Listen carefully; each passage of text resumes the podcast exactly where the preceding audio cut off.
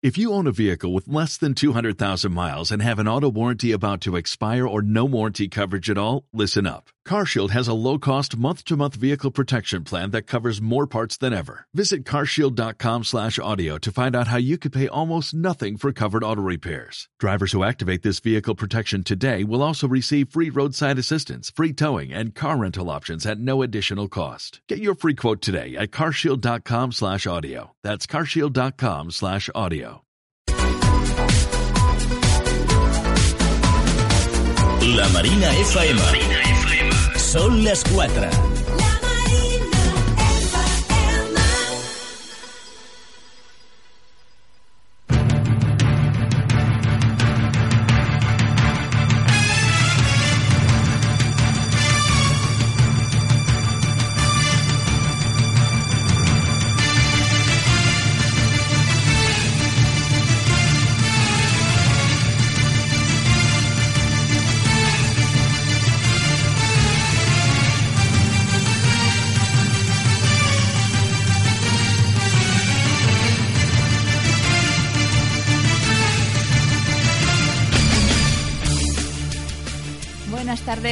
Bienvenidos una semana más a este espacio socioeducativo de la Marina FM, en el que cada sábado de 4 a 5 de la tarde, en riguroso directo, hablamos con diferentes emprendedores para dar a conocer sus proyectos vinculados a la educación y el crecimiento personal.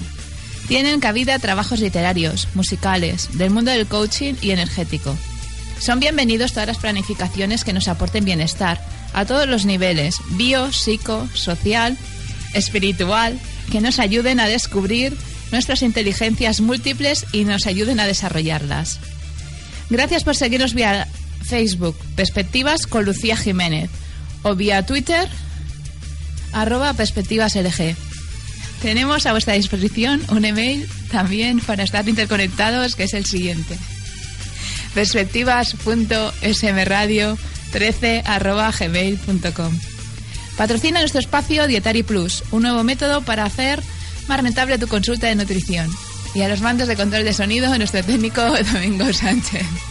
Estoy volviendo loco hoy. No, ya está, ya está todo controlado.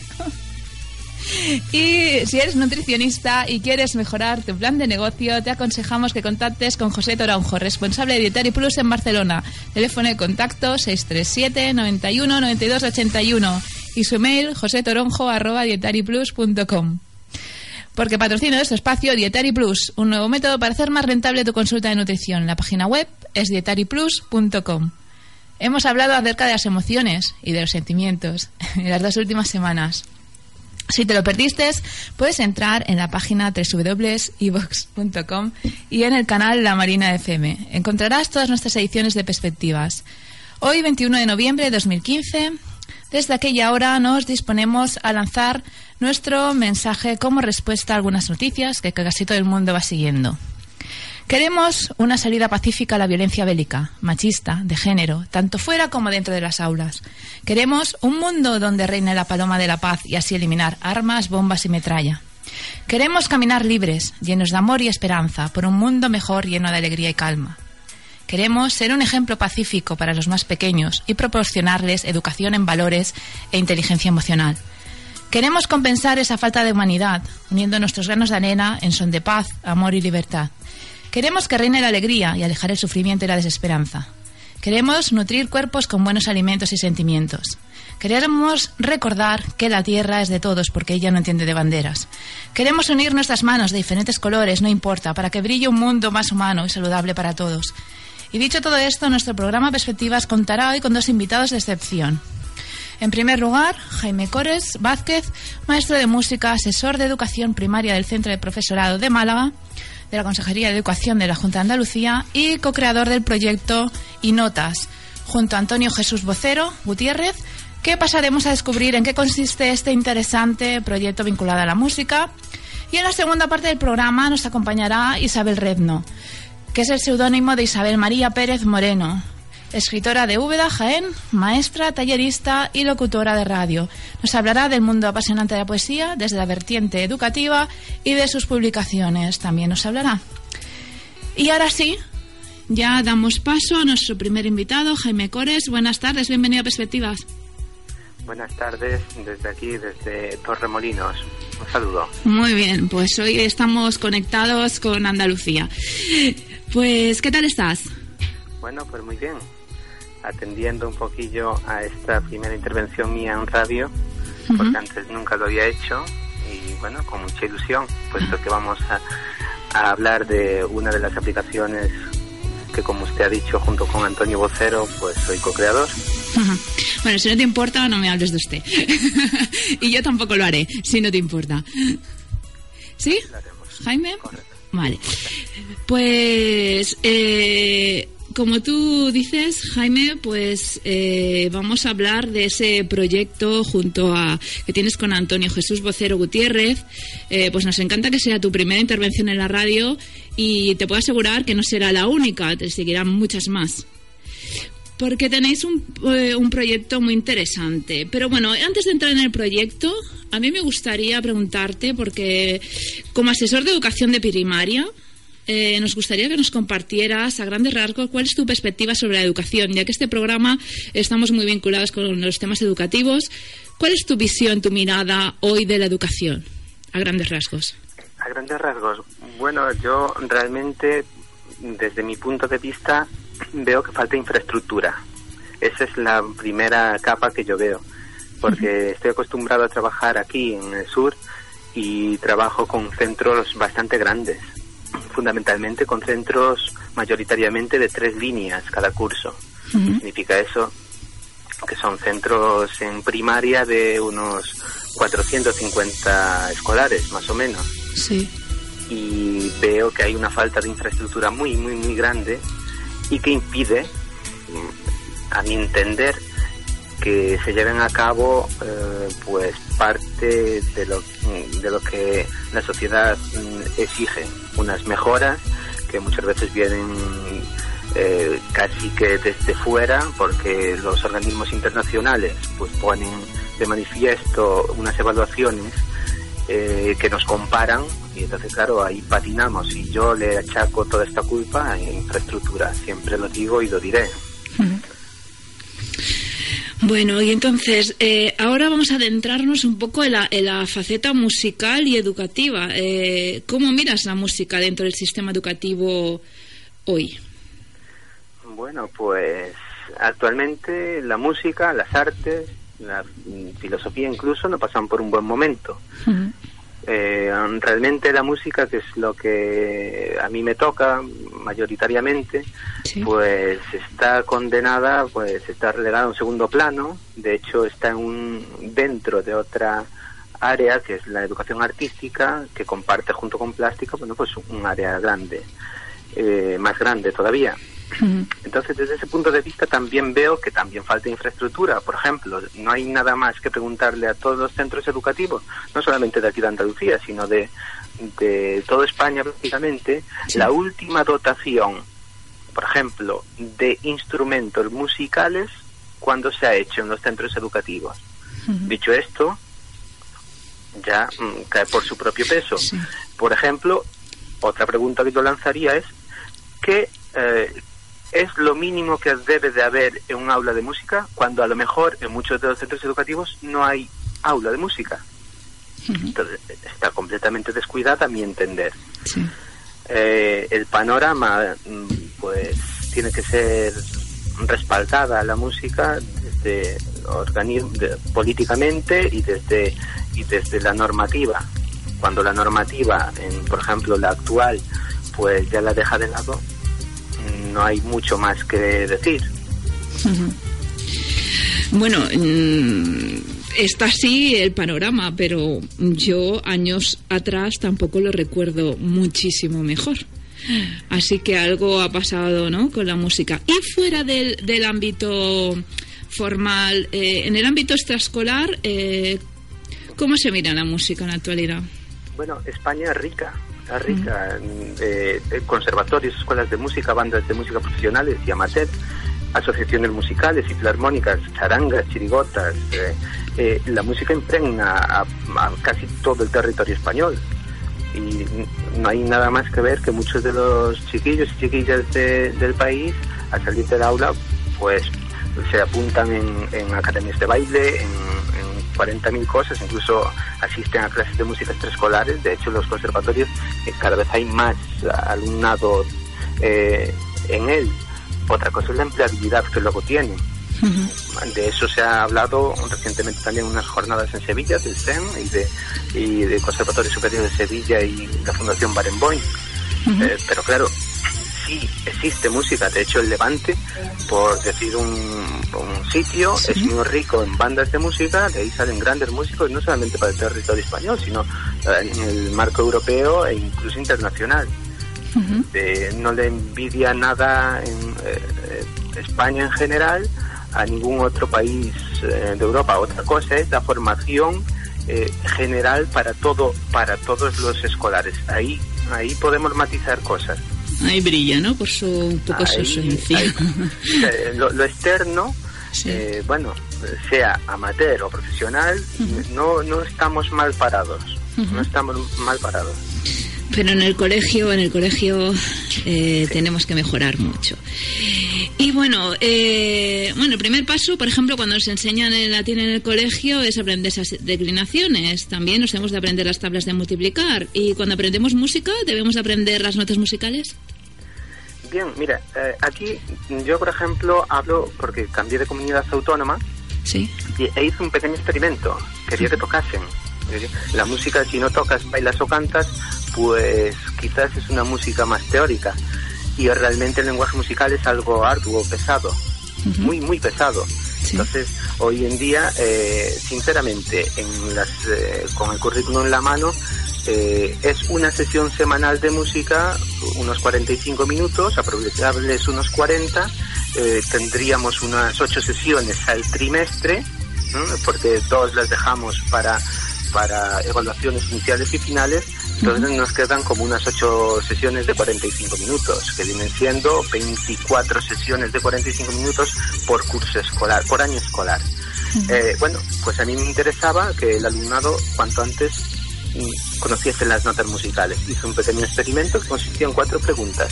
De las cuatro preguntas, una decía la edad, la otra si era mm, eh, hombre o mujer, y, la, y las otras dos eran el nombre de eh, que me identificasen dos notas musicales.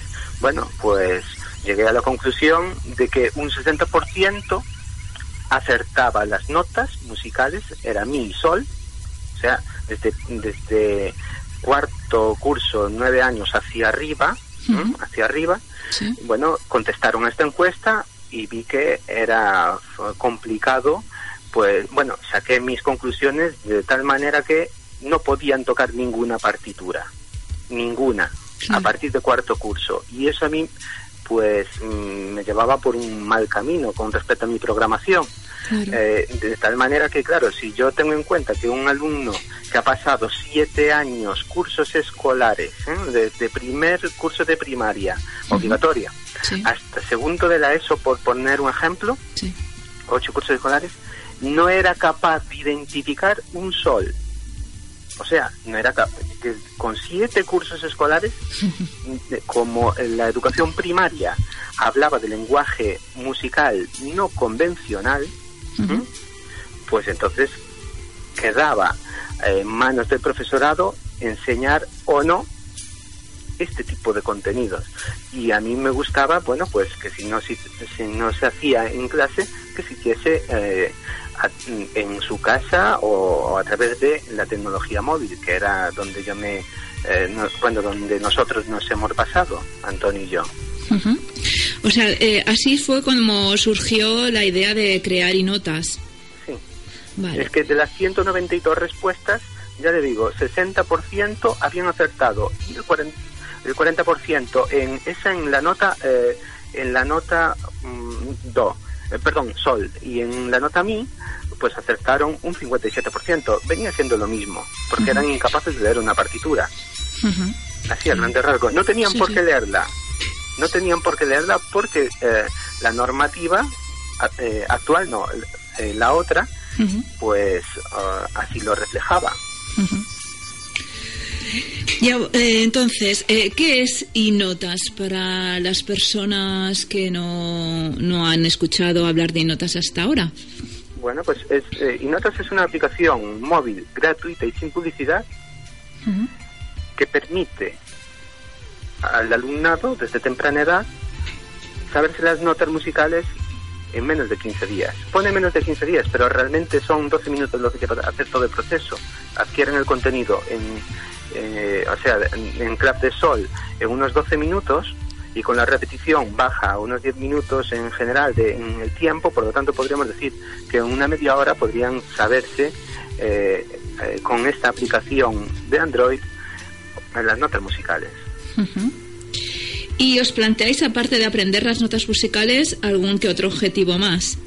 Sí, bueno, es que los contenidos, por ejemplo, eh, musicales estáticos, como pueden ser eh, las escalas o eh, los intervalos o u otros aspectos que ya estamos tratando, eh, pues quisiéramos trabajarlo más o menos como, como notas y en ello estamos.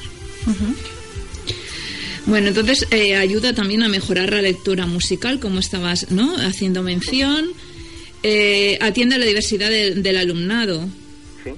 Y, Pues mira, sí. ahí, ahí es muy, muy fácil de comprenderlo, más que nada porque eh, cada alumno que baja la aplicación, o alumna, vamos, eh, tiene la opción de volver a seguir donde ha quedado la última vez. Y si se registra como alumno de un profesor o de una profesora y de una escuela en concreto, cuando entre la próxima vez va a quedar en el punto exacto donde había terminado. Por lo tanto, está ascendiendo a la diversidad de cada uno. O sea, que facilita la evaluación, ¿no? Eh, también. Sí. De, y entonces sí es muy importante, ¿no? Porque si yo me desconecto, ¿no? Me salgo de la aplicación, cuando me vuelva a conectar ya estoy eh, en el mismo punto donde la había dejado. Esto es muy importante. Correcto. Muy bien, y también entonces tenéis en cuenta fomentar la participación de la familia en la educación musical de los, de los niños y las niñas. Sí, eh, bueno, claro, eh, evidentemente un alumno una alumna de baja edad, y me refiero a 6 años, 7 años, u 8 años, incluso más, hasta 14 años, no tiene por qué tener móvil o tableta. Por lo tanto, la participación de la familia, por ejemplo, yo pongo el caso de que conmigo yo he repartido personalmente códigos QR a los chiquillos como un trabajo de investigación Sí. y desde su casa que la plataforma o sea el sistema operativo más empleado por las familias pues era era Android y casualmente bueno pues eh, se trabajaba y la- el niño o la niña que no tenía esa posibilidad en el aula pues hay tabletas tabletas eh, que pueden o sea que pueden practicar. No, no era no es obligatorio no porque dos o tres tabletas siempre hay en el aula como para dejarle a un niño y como respeta la, eh, el ritmo individual bueno pues hoy en día casi todos los españoles eh, tienen un móvil no sé cuántos tocamos cada uno eh, bueno pues aprovechando esa situación la participación de las familias es es que claro ya es un aprendizaje móvil ubicuo ya no hay que estar dentro del aula para poder saber este tipo de contenido Y el funcionamiento de la app no es muy complicado. No, eh, simplemente es, u- es eh, una eh, es un aprendizaje por eh, memorístico. Entonces, eh, lo típico es que sale un pentagrama y salen dos opciones, tres, cuatro, cinco, dependiendo a medida que va avanzando de qué nota es. Entonces, eh, por, por repetición, eh, salen 195 opciones. eh, bueno, pues por repetición va aprendiendo prácticamente. Y pueden acceder a la aplicación, eh, mencionabas tanto a nivel escuela, como profesores, como los estudiantes. E incluso como invitados podemos entrar. Correcto, así es. Pasa que al entrar como invitados creo que no podemos realizar el control. Eso es. Eh, eh, veo que usted ha estado viendo la, la aplicación un poquillo más a fondo. Sí, Ujú. he intentado un poco eh, ver un poco cómo, cómo iba la, la aplicación. Entonces, eh, ¿a partir de qué edad es aconsejable? Bien, eh, esto está pensado desde temprana edad. Y temprana edad es más que nada cuando sabe leer. Eh, ¿Por qué? Porque es que le salen dos opciones. Están puestas en Arial y en mayúscula, más que nada porque el alumnado eh, empieza a leer en mayúscula. Por lo tanto, un alumno o alumna que sabe leer puede enfrentarse a la aplicación. Se recomienda poco a poco. Eh, la discriminación visual y auditiva se puede hacer en torno a dos, tres notas en, a partir de cinco años. De hecho, por ejemplo, con, mi, con una de mis hijas, eh, que tenía cuatro años, he hecho una prueba y un poco a los dos minutos le retiraba el móvil y miraba si, si iba adquiriendo eh, pues el contenido, es lo que yo estaba preparando prácticamente. Pero bueno, en la escuela primaria a partir de seis años creo que es eh, factible completamente, porque en seis años es cuando se empieza a leer por normativa, que anteriormente ya se consigue leer en la etapa infantil, sobre todo el último curso ya normalmente a primero de primaria eh, el alumnado llega eh, leyendo. Muy bien, y entonces, ¿qué, necesito desde qué dispositivos, qué, es lo que necesito disponer para yo poderme conectar? Eh, bueno, simplemente eh, un móvil con Android ¿Sí? y un móvil o tableta. Sí. Eh, en, el market, en el Play Store, mm, pone notas y la descarga tranquilamente como si fuese una aplicación normal y al uso. Muy bien. ¿Y cuáles son vuestras recomendaciones pedagógicas para tener un resultado óptimo? ¿Qué, es lo que tenemos que tener en cuenta? Pero claro, si eh, tenemos una, ¿no? Pienso, eh, desde el móvil yo puedo acceder, pero claro, no será recomendable que esté en la calle, yo que sé, vaya, ¿no? Mm, tengo que tener un espacio. Claro, eh, es evidente que aquí lo que nosotros pretendemos es una discriminación visual, aunque la también la tiene auditiva, porque cada, cada pentagrama suena al darle. Nosotros nos basamos fundamentalmente en la discriminación visual, que es lo que, que queríamos. Entonces, claro, como también hay audio, muchas veces ayuda a comprender la nota en la posición sonora y eh, es evidente que en sitios poco ruidosos, no en la calle, evidentemente, como usted ha dicho, y en sitios cómodos, eh, sobre todo eh, por la luz, que claro, no es lo mismo un fogonazo lumínico a, las 3 de la mañana, entonces cuanta más luz natural haya, pues muchísimo mejor. En alumnado pues menores de 8 años, eh, cuanto menos tengan el móvil en la mano mejor, pero si es para adquirir contenidos, eh, bueno, pues eh, menos de, de 10 minutos mm, yo creo que sería factible. Y luego, claro, nosotros como recomendaciones pedagógicas aconsejamos que el repaso de las notas se haga antes de realizar el control, cuando un alumno está registrado.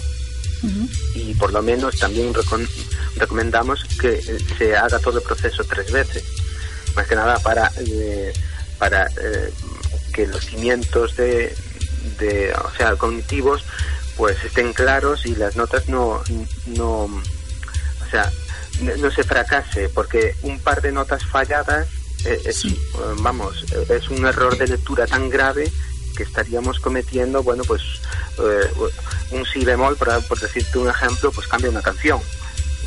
Y por eso también la evaluación, que usted me preguntará luego por la evaluación, es demasiado exigente. demasiado exigente. Sí, demasiado exigente. Y yo sé que podemos estar en discusión con, con ella si usted eh, me pregunta luego. Bueno, eh, coméntanos lo que quiera sobre la, la evaluación. No, no, bueno, es que claro, aquí eh, a ver, eh, normalmente, si vamos a, los criterios de calificación normales, y yo siempre pongo el mismo ejemplo con las tablas de multiplicar, y que, eh, las tablas de si un, un escolar le preguntan de, de 10 tablas de multiplicar, 5 mm, de las, de las 10 las hace mal, le podremos poner un 5 en su nota. Un 5 teóricamente es aprobado teóricamente. Pero ¿se sabe realmente las, eh, las tablas de multiplicar? Bueno, pues ahí lo dejo. Entonces, el examen, eh, hablando de evaluación, consta de 30 preguntas. de 30 eh, pentagramas, 30 nombres de las notas. Claro, 29 y 30 son sobresalientes, pero 22 o menos es insuficiente. Es decir, un, 15 eh, preguntas acertadas o 15 aciertos es insuficiente. Estaríamos hablando de un 5.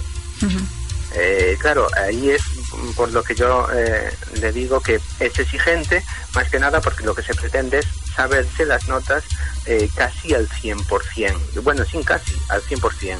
Y mientras tanto, si no se saben, luego la ejecución con cualquier instrumento, pues es errónea completamente. Bueno, o sea, es, eh, es conveniente eh, no pasar ¿no? los 10 minutos al día, ¿no? Para menores de 8 años también contempláis. Muy bien. Eh, Veis que, bueno, que los resultados van siendo, van siendo óptimos, funciona. Sí, así es. Ya tenéis, ya vais teniendo datos, ¿no? Que el proyecto es joven, pero ya vais acumulando datos. Sí. Gracias. por ejemplo, hoy Hoy he estado viendo datos, sobre todo de registros y fundamentalmente de, de alumnado que está trabajando en, eh, dentro de la aplicación y bueno, a mí me choca que esto está subiendo. Yo tenía como mil eh, descargas anuales, era el, al año, pues si no hubiese mil descargas abandonábamos el proyecto. Desde marzo hasta ahora eh, hay 2072 exactamente. Eh, y lo que más me está gustando es ver que hay 1145 registros de alumnado, o sea, que están trabajando o que han trabajado, pero que están en un punto en concreto de la aplicación, o sea, de, de, los contenidos. Asimismo, esta misma mañana, bueno, pues en un registro que pidió una escuela, bueno, pidió un, registro en notas una escuela pues, precisamente de Brasil. Eh, y claro, no solamente es en el ámbito aquí que, más nos conocen, porque claro, estamos en, estamos en Internet y esto es global y hay escuelas de en muchos sitios, docentes de, todas las nacionalidades prácticamente y alumnado también de, de diversos uh, lugares. Bueno, toda la información la tenéis en español, ¿sí? A través eh, de... Sí, sí, actualmente sí está en español. Vale, se puede contactar con, con vosotros eh, para más información por la web, ¿verdad? Inotas.es. También estáis en Twitter. Eh, si no mal recuerdo es Inotas App, ¿sí? Vuestro Twitter y tenéis un email de contacto también, ¿puede ser? admin.inotas.es. Muy bien, eh, ¿os planteáis nuevos proyectos, eh, nuevos retos? Sí, bueno, hablando eh, con Antonio, hemos visto la posibilidad de hacerlo, de hacer esto para, para Apple, pero nos desvía un poquito de nuestras opciones económicas. No tenemos un respaldo actualmente y entonces sería interesante. Lo que pasa es que, claro, eh, no, podemos abarcar esa, ese apartado. Y sí, en el, cuanto a sacar más materiales de este estilo en Android, bueno, pues es nuestra intención. Muy bien. Eh, me preguntan qué instrumento es el mejor para aprender o el más fácil o si existe alguno eh, más fácil que otro. ¿O depende de la motivación del alumno, supongo? Sí, bueno, eso también depende eh, un poquito del profesorado, del propio alumnado y eh, de la empatía y sobre todo, pues también hay instrumentos que son difíciles por naturaleza. En la escuela tenemos la flauta y el propio canto, que son dos, el canto es algo natural, gratuito, y la flauta pueden empezar con ella, pero fundamentalmente los de viento, por ejemplo, el saxofón es un instrumento, creo yo, a mi juicio, bastante fácil. Ahora, sacarle rendimiento profesional es otra historia distinta, pero para empezar, el saxofón creo que es una, una opción interesante. Eh, y fácil, y fácil, creo yo.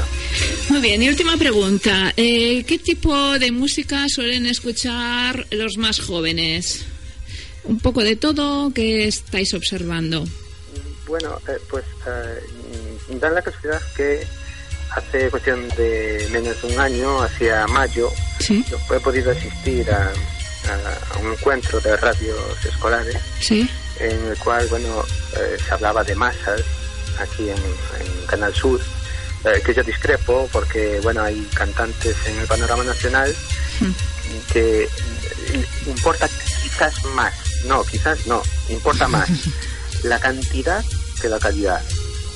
Yo no quiero poner eh, nombres sobre la mesa porque no es mi estilo, pero eh, realmente el fenómeno de masas de algunos chiquillos, eh, bueno, en edad de, instituto fundamentalmente, de la ESO, e incluso un poquito antes, en el tercer ciclo de primaria, pues van a, pues ya saben ustedes, a los que más salen en la televisión para este grupo de, de, bandillas y fenómenos que cada vez se consume menos música o más música, pero no no ya de eh, calidad. Ah, sí, son fenómenos de masas y, realmente es triste, pero así es. Muy bien, Jaime, pues lo tenemos que dejar aquí. Muchísimas gracias por explicarnos eh, y notas y muchísimos éxitos. Y os deseamos que os vaya muy bien a los dos muchas gracias. Muchas gracias, un fuerte abrazo, hasta pronto, gracias. Igualmente. Chao. Bueno, eh, tenemos la publicidad, sí, estamos en el Ecuador de la edición, ponemos la publicidad y pasamos a segunda parte del programa. Gracias. Perspectivas, a la Marina FM. Bueno, continuamos con la segunda parte del programa mientras contactamos con Isabel. Eh, Comentaros una noticia. Desde AIGE realizan un curso gratuito para formar a chicos jóvenes entre 18 a 30 años como formadores en perspectiva de género y nuevas masculinidades. Los objetivos es reflexionar sobre las propias, sus propias experiencias vitales, formarse en género y masculinidad, autoevaluar la experiencia formativa también y participar en las asociaciones de homas igualitaris el equipo de profesorado está formado por sociólogos, educadores, psicólogos y entre ellos estará José Antonio Verbel, que es quien nos ha pasado la noticia, que nos acompañó hace dos ediciones. Y todo esto tendrá lugar el 28 de noviembre hasta el 13 de febrero. Las inscripciones se pueden realizar en formacióyjovas.gmail.com Repito, formacióyjovas.gmail.com y se realizará en el Casal Pou de la Figuera y Palagualós, en San Pera, Mes 70, en Barcelona eh, las paradas de metro más próximas es Jaume I y Arc de Triunf.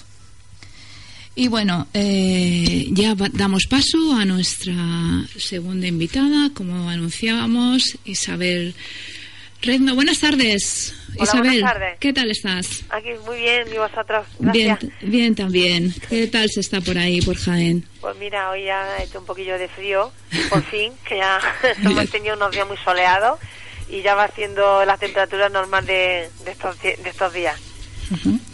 Bueno, a Isabel te conocimos en el cuarto recital de Sierra Morena de poesía que fuimos junto a, Pilar Bellés.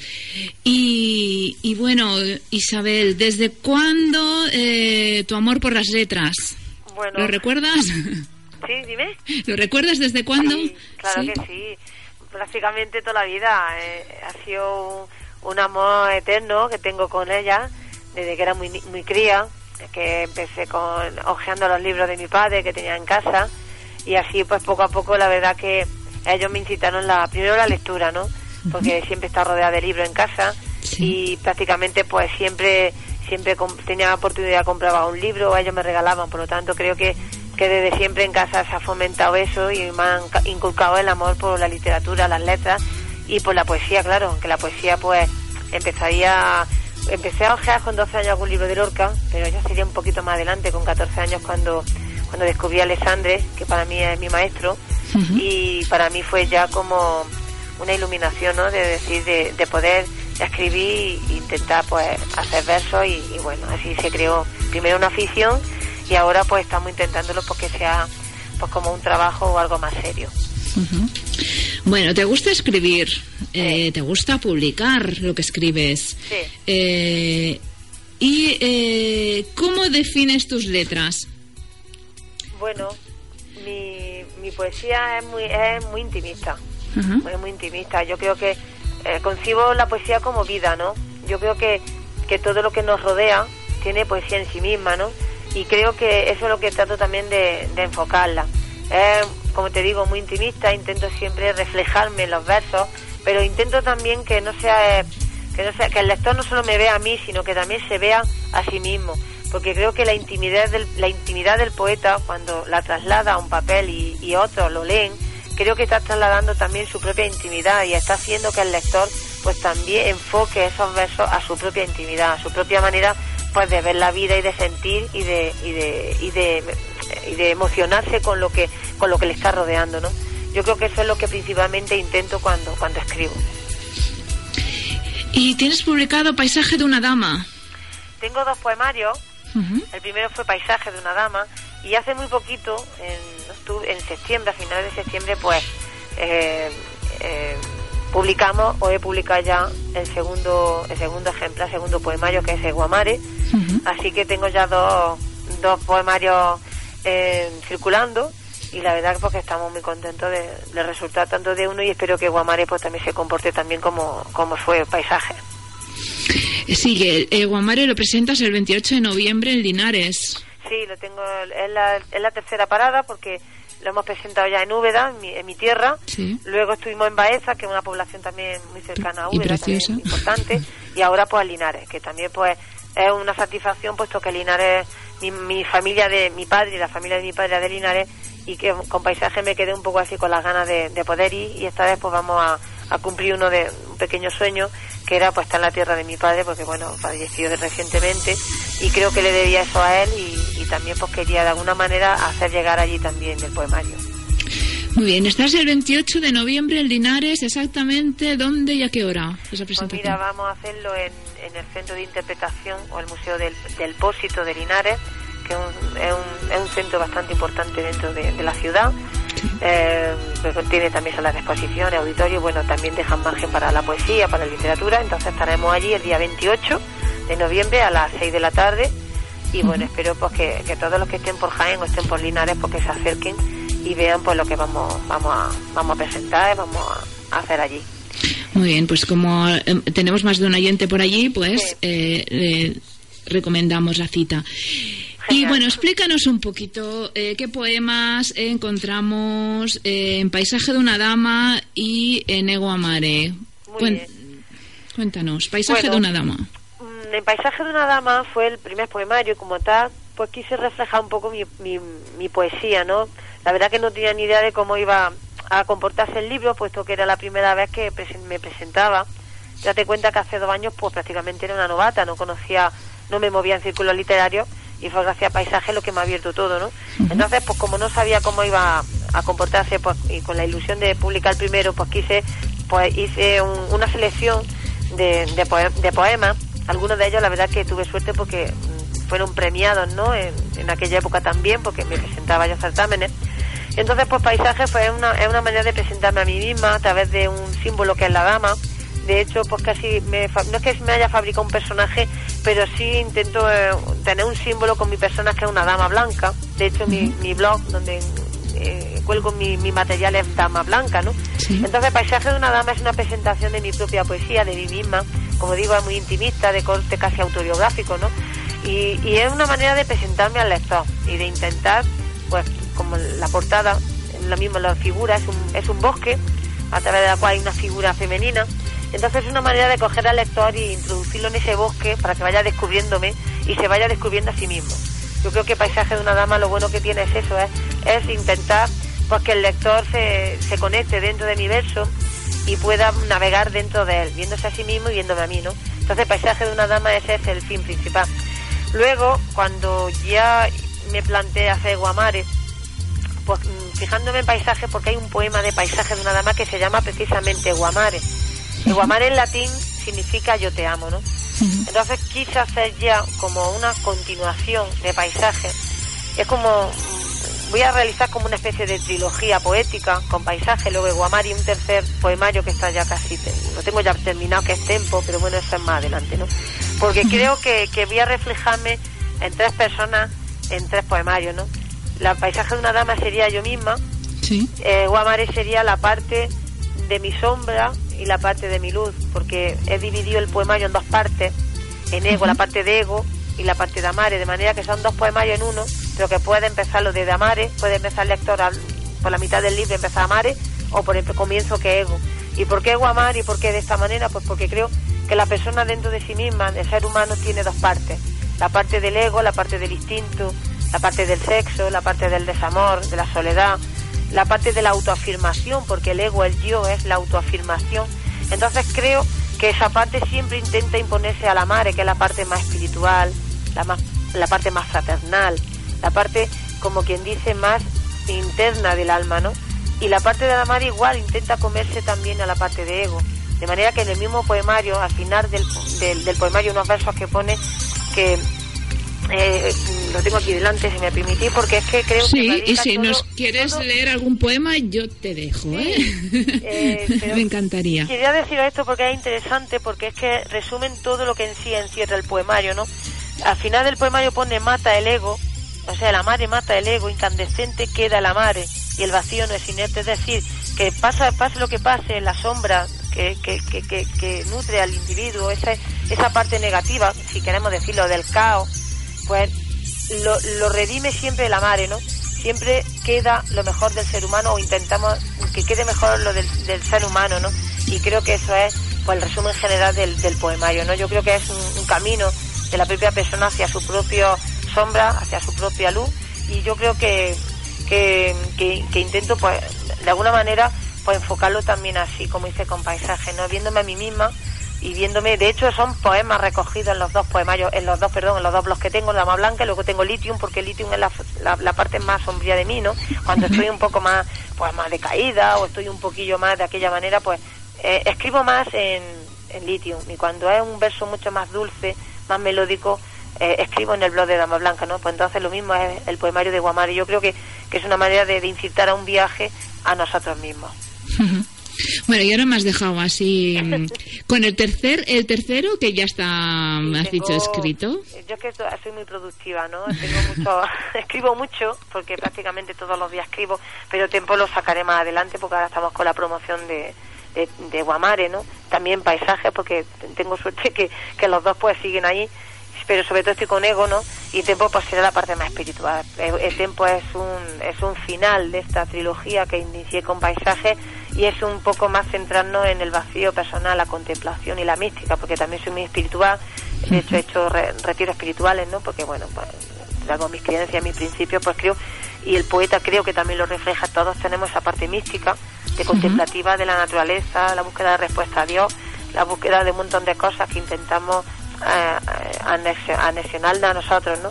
Entonces tiempo es, es, el final de un ciclo que comenzó con paisajes y bueno, pues ahí estará en un futuro, no sé cuándo, sea dentro de medio año, dentro de un año, pues creo que ya empezaré a editarlo. Pero ahora mismo estamos con, con Eguamare e intentando pues que la gente, de hecho, está diciendo, la gente que ya lo tiene, pues estoy satisfecha porque va gustando y bueno y porque el libro además pues tiene muchísimas cosas más no tiene tiene colaboraciones con otros poetas tiene portada tiene imágenes interiores también de un artista catalán de Manuel Cabrera en fin es un libro bastante mejor estructurado y mucho más maduro a nivel poético de lo que era paisaje y ahora que hablas de colaboraciones eh, también recientemente una nueva colaboración con refugiados cuéntanos sí Sí, bueno, yo es que bueno, hago muchísimas colaboraciones. Soy muy activa y hago muchas colaboraciones, ¿no? De hecho, pues, pues bueno, esta antología que estás diciendo tú, la de refugiados, pertenece a la Biblioteca de las Grandes Naciones, lo, está coordinado por Xavier, Xavier, ¿qué pasa que el nombre es vasco y ahora mismo no me acuerdo, Xavier Saustegui, que, está por las redes sociales, y es un poeta de Bilbao que hace pues, muchas antologías solidarias, ¿no? hemos hecho con él, pues somos muchísimos poetas de todo el mundo, porque él se mueve por muchas, por las redes, entonces gente de España y gente fuera de España estamos haciendo diferentes antologías solidarias, hemos hecho a favor de Ciudad Juárez, hemos hecho a favor de la a favor de la, de la mujer en contra de la violencia de, género y últimamente pues hemos hecho a favor de Palestina y este último de refugiados es por el tema de lo que pasa lo que pasa con los refugiados de Siria que están a mansalva están llegando a Italia están intentando llegar a Alemania pues hicimos una antología a favor de, los refugiados, ¿no? Entonces, pues es la última colaboración que tengo y bueno, me, no me vende satisfecha porque bueno, donde podamos llevar, llevar la voz del poeta también a, a la denuncia y también pues a los casos que, que, estamos viviendo, pues creo que también es interesante hacerse hoy. Muy, muy interesante. Y bueno, también estás en el mundo radiofónico, tienes tiempo para todo. el hecho de estar un poco así, de no tener un trabajo mm, estable, ¿no? Que bueno, yo ahora mismo estoy con la poesía prácticamente, me dedico a la poesía porque bueno, estoy en el paro, eh, no trabajo, no tengo otro trabajo, entonces pues sí me deja mucho tiempo para, para, para, para todo esto que tú dices, ¿no? Y una de las cosas que hago, que vamos a apuntar ahora mismo, es un programa radiofónico, por lo tanto también tenemos, somos compañeras en esto, ¿no? Sí. Y bueno, estoy en, aquí en Úbeda, hemos abierto hace un año con la asociación en la que estoy metida, como puede ser la del Ateneo Blasco Ibañez de Valencia, en la que soy socia como delegada en Jaén, o la, y la asociación que convoca el encuentro de poesía, que también hablaremos de eso. Eh, pues bueno, hicimos, pues no, me vino un proyecto de un amigo que tengo en Úbeda, que también ha sido locutor, de abrir una emisora cultural.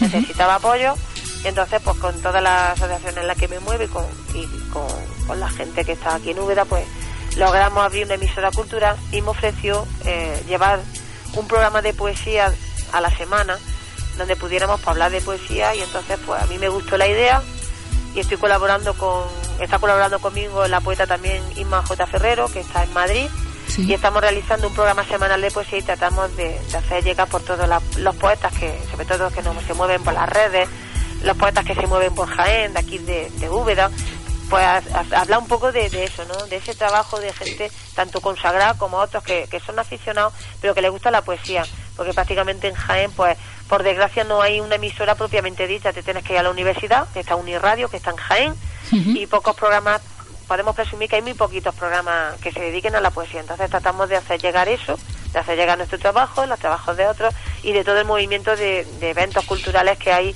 en relación con la poesía dentro de Jaén, ¿no?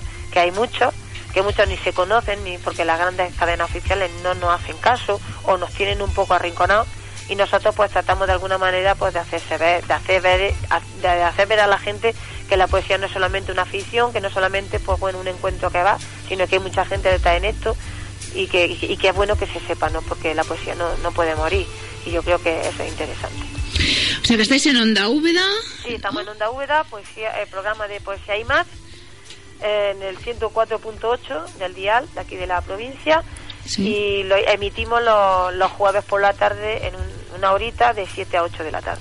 Vale, y por las personas que no pueden escuchar en directo y seguir, tenéis el vuestro podcast Sí, en tenemos, lo subimos los- el jueves lo echamos en el programa en directo y luego ya a la noche o el viernes por la mañana lo subimos a, a internet. Entonces en el Facebook, en todas las redes, en todas las páginas, pues lo, lo compartimos en los propios blogs personales que tenemos y ahí le, le damos tenemos una página también que si se quieren meter pues ahí están colgados todos los, los programas que es www.ondauveda.com y ahí también pues están todos los programas que hacemos semanales, tanto de poesía como de otras de otras cosas que, que hace la emisora, ¿no? Pues también flamenco, también de pues un poco de um, literario también desde el punto de vista de novela, que también tenemos un certamen de novela, en fin, ahí pues vamos subiendo todo lo que se mueve en Úbeda, eh, en Úbeda y alrededor de la, de la provincia. Muy bien, y como este programa eh, de- de que nosotros realizamos está pues vinculado con el mundo educativo, eh, no quiero pasar eh, sin preguntarte, el año 2013 tú te embarcaste en el en el desarrollo de varios talleres de iniciación a la poesía, tanto Sí. para nivel infantil, primaria y hasta secundaria. Sí. ¿Qué nos, ¿Cómo fue la experiencia? ¿Qué nos puedes contar al respecto? Pues mira, eso nació pues de Fernando, mi editor. Fernando es, bueno, Fernando Luis Pérez Poza está ahora, es mi editor de, de, lo- la editorial, es poeta y también se dedicaba a hacer talleres de, de poesía. Entonces, pues hablando cuando empezamos, cuando empecé yo con él, pues me, me dijo, mira, yo hago talleres, tú que eres maestra, porque no te gustaría enfocarlo también la poesía al mundo de los niños? Entonces empecé a investigar, empecé a, a mirar el material que él me dejaba y empecé a ver también pues, un poco lo que había en la escuela, ¿no? Entonces me sentí un poco, pues, un poco decepcionada porque lo que se da en la escuela, a razón también de la experiencia con mi hija, pues es lo que es prácticamente se utiliza la poesía muy poco para ayudar a la enseñanza. Entonces, mm, bajo esa perspectiva, pues empecé a- a hacer talleres por diversos centros de la provincia. Estuve, pues he estado prácticamente estos dos años, ¿no? Haciendo talleres para niños, sobre todo de infantil he tocado menos, he tocado, pero más bien lo hemos enfocado en cuentacuentos, pero sí hemos enfocado en primaria y en secundaria lo que es el, la poesía y el hecho de, de intentar hacer un taller que primero acerquemos a ellos, porque eso el, son el futuro prácticamente, ¿no? Porque detrás de nosotros vienen ellos. Entonces, intentar acercarle al texto poético de una manera mucho más motivada y mucho más eh, ilusionante, ¿no? De lo que venga en un temario, porque prácticamente eh, es biografía de autores, eh, aprendete de memoria, pues lo que veo yo en mi hija, que va a un quinto de primaria, pues mm, recitar de memoria, ¿no? Entonces, me planteé hacer talleres, estuve en, algunos centros de la provincia y la verdad que fue una, experiencia maravillosa y satisfactoria 100%, porque es que los niños, con muy poco que les des, con muy poco material, porque yo los materiales que utilizo son muy poquitos, uso mucho el juego, pues dado que yo soy maestra de educación infantil, pues entonces lo único que hice fue adaptar, pues hacer juegos de palabras, jugar con ellos y con el juego aprenden y por lo menos ven de otra manera lo que es la poesía, porque en una hora de sesión pues damos métrica sin que ellos lo sepan, damos rima, damos metáfora, aprenden a diferenciar la prosa de lo que es el verso y simplemente jugando. Entonces, con críos que luego te digan, a lo mejor se lo toman a, cachondeo, porque al principio, claro, te ven a ti y dicen un bicho raro, que eres poeta, nos va a enseñar a hacer poesía y, se sorprenden, ¿no? Pero cuando ya va avanzando la sesión y termina, sobre todo después, al cabo de las semanas, que te venga un niño de nueve años y te diga, eh, seño, porque a mí me hablan de así, ¿no? Los niños, seño, he hecho mis primeros versos y te enseñan los versos que hacen, para ti eso es una enorme satisfacción. Con eso yo me siento feliz, porque por lo menos, dice, por lo menos se han acercado a un libro de poesía o, o están haciendo ellos su propia expresión en versos. Y yo creo que eso, eso es lo que se debería, por desgracia, de, intentar en los centros, porque creo que así es como verdaderamente no solo aprenden poesía, aprenden otras ramas de la lengua y le hacen una asignatura de lengua, le hace mucho más enriquecedora. En secundaria pasó lo mismo, tú un niño, bueno, niños, jóvenes de 16 años, que tú vayas a hacerle un taller y que no a principio no sabe, o sea, lo toman muy muy se sorprende, se sorprende de que tú vayas y, que le tenga en cuenta un y le tenga en cuenta sus su sentimientos, su expresión. Entonces, hacer un taller para un niño de 16 años fue un reto, pero fue también una manera de, decirles que, que, la poesía está ahí, que pueden hacer y que pueden conseguir hacer de una afición, hacer también un, un trabajo, ¿no? Porque también intento hacerles ver que si eres poeta o te gusta el verso, o te gusta la fotografía o te gusta hacer un vídeo, un montaje, eso lo puedes convertir en una afición, pero el día de mañana, como me ocurrió a mí, puedes conseguir considerarlo como un trabajo. Entonces, intento sobre todo fomentar el acercamiento, porque los niños, sobre todo ya cuando va a 14, 15, 16 años, es una pena porque no cogen un libro, ¿no? Entonces, cuando ir a un instituto y yo te digo, lo mismo que pasa con los niños de primaria, se sorprenden los profesores porque no son no, cogen un libro en su en su día a día y le enseñan una clase de, poesía, pero no de poesía tradicional, sino así igual jugando y, y acercándole a su a, su expresión y aunque te digan una chorrada hablando malamente aquí por, por radio, que le tenga en cuenta lo que ellos expresan, para ellos es importante, entonces empiezan a verte de otra manera. Pues ya te digo que han sido experiencias maravillosas. El año pasado lo hicimos con, con niños discapacitados, en un centro de, niños discapacitados, que muchos de ellos pues tienen parálisis cerebral y no se mueven. Y simplemente con la música, intercalando la música, la poesía, con, con, la ayuda del profesorado, fue una experiencia gratificante. Eso ha sido una de, la, de las mayores satisfacciones que he hecho en, en, estos años, ¿no? De hacer un taller de poesía que lo hicimos el año pasado en un centro de educación especial aquí de Úbeda. Y fue maravilloso, fue maravilloso. Qué bello, qué bello. Ojalá, pues, ¿no? Eh, nos dieran, ¿no? Nos financiaran nuestros proyectos, pues ¿no? y estarían trabajo a personas, ¿no? Pues que, que sois eh, grandes profesionales y, y, ayudaríais a muchos niños y realmente así eh, se fomentaría, ¿no? El cambio educativo que tanto necesitamos. Bueno, tenemos que finalizar. ¿Da tiempo a leer un poema?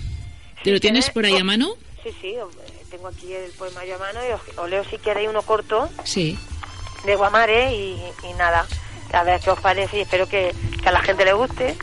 Y ya está, vamos a ver qué podemos encontrar por aquí. Venga, sorpréndenos.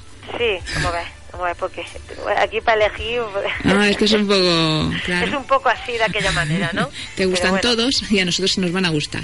Cualquier de ellos. Vamos a ver, vamos a ver si puedo leer aquí alguno que esté bien. Eh, bueno, vamos a ver, vamos a ver, no quiero tampoco robar mucho tiempo. Vamos a ver, tengo aquí uno que se llama Súplica. Adelante. Sí, Súplica es de la parte de eco del libro de, del poemario de Guamare, dice así. Me quedé sin vaso donde mirar las flores, huésped de mi casa, mortal sin mis manos. Curiosos los muslos que ya no jalean el sustantivo, ni la pértiga esclava.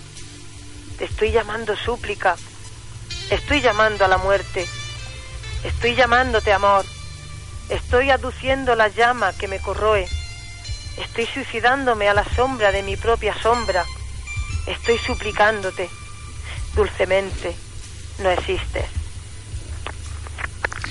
Pues muy bello, muy bello, súplica. Muchas gracias. Pues eh, muchísimas gracias a ti por la participación eh, en este programa y te deseamos pues mucho mucho éxito. Muy bien. Muchas gracias. Y que, que, vaya todo muy bien por ahí y que vaya sensacional la, la, la presentación el día 28. Esperemos, esperemos que sí. Los iremos más adelante porque tengo más sitios que aún no están cerrados, pero vamos a ver si podemos mover bastante el poemario y que la gente le guste y, y nada, que también me tenéis a vuestra disposición lo que necesitáis pues estaré por aquí. Pues muchísimas gracias y te localizamos por las redes como Isabel Rezno. Sí, Isabel Rezno, luego tengo también en, tengo en, Verso y Damas, tengo varias páginas de, de Facebook, tengo mi propio blog que es Dama Blanca, Y bueno, por allí, por, por el Google Maps, también poniendo Isabel Ritmo, pues también me, vaya a localizar fácilmente por, por el Google y por, por, todas esas páginas. Pues muchísimas gracias, Isabel. Un fuertísimo abrazo. Fue un placer conocerte por esas tierras andaluzas y esperemos volvernos a encontrar. Seguramente. Ojalá pronto estaremos haciendo, pronto vamos a empezar a mover el Encuentro Internacional de Poesía. Ya os, avisaré a ver si os podía escapar y estás por aquí también por Úbeda. Pues muy bien, pues será fantástico. Muchísimas gracias. Un fuertísimo abrazo. Hasta pronto. Hasta, pronto, hasta luego. Bueno, entre la idea y la realidad, entre los actos y el gesto cae la sombra de Eliot. Y pero eh, quiero decir que Pilar Bellés estará también en la librería Argot eh, en la calle San Vicente, número 16 de Castellón, el martes 24 de noviembre a las 7 y continuará el miércoles 25 de noviembre a las 8 en la Casa de la Cultura, en la calle Antonio Maura, número 4 de Castellón. Eh, nosotros eh, desde, desde la distancia también estaremos allí con nuestro granito de arena, o sea que no os lo perdáis. siempre pues luchando a favor de la paz. Muchísimas gracias. Hasta la semana que viene. Continúa Gijopía. Gracias.